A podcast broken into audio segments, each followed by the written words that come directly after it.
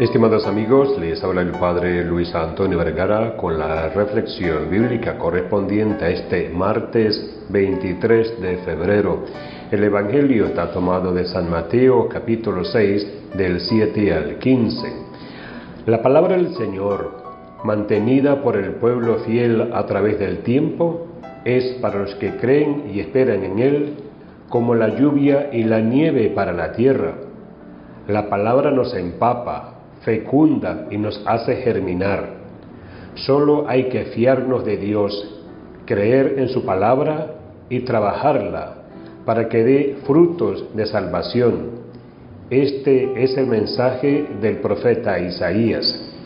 Y por otra parte, el Evangelio nos recuerda que la oración personal es el camino para revitalizar la fe esta se despierta cuando la persona dialoga con el Señor con una confianza similar a la de Adán y Eva en el paraíso. Esta oración no tiene nada que ver con las largas y complicadas plegarias de los paganos. Jesús nos dice hoy exactamente cómo quiere que oremos. Porque orar no es decir fórmulas mágicas, ni solo encender velas, ni solo quemar incienso, ni hacer la novena, ni acudir a la romería de la Virgen de los Imposibles, ni repetir fórmulas automáticas.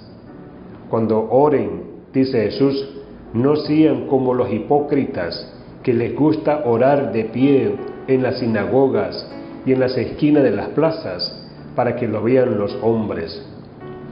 Orar es intimar con Dios, pensar, razonar y vivir con actitudes similares a las de Dios. Orar es sentarnos con Dios, unirnos a Él, escucharle y hablarle. Orar es confiar en Dios y defender luego sus intereses que son los nuestros.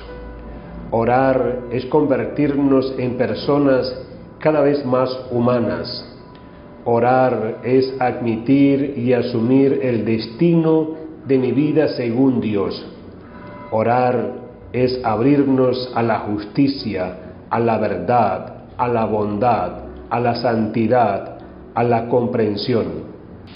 ¿Cómo orar más en concreto? Cuando los discípulos le preguntaron esto a Jesús, Él les contestó, ustedes recen así.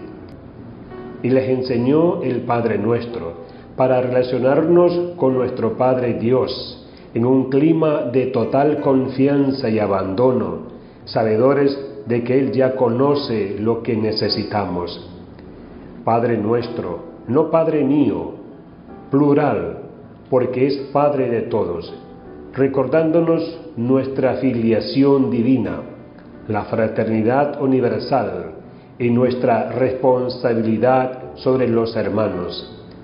Santificado sea tu nombre, que en nombre de Dios, su misterio insondable, su amor salvador, se manifiesten en toda su gloria. Dicho además desde el deseo y el compromiso de configurar nuestra vida según ese deseo de Jesús hágase tu voluntad. Hágase en mí, en la tierra, lo que has decidido en el cielo. Danos el pan de cada día y todo lo que necesitamos para vivir dignamente. Perdónanos, porque nosotros perdonamos. No nos dejes caer en la tentación y sobre todo en la de colocarnos y sentirnos en el lugar de Dios que Dios sea don más que conquista para nosotros y con Él recibamos también sus actitudes y valores para ser y sentirnos ciudadanos del reino. Que Dios les bendiga a todos.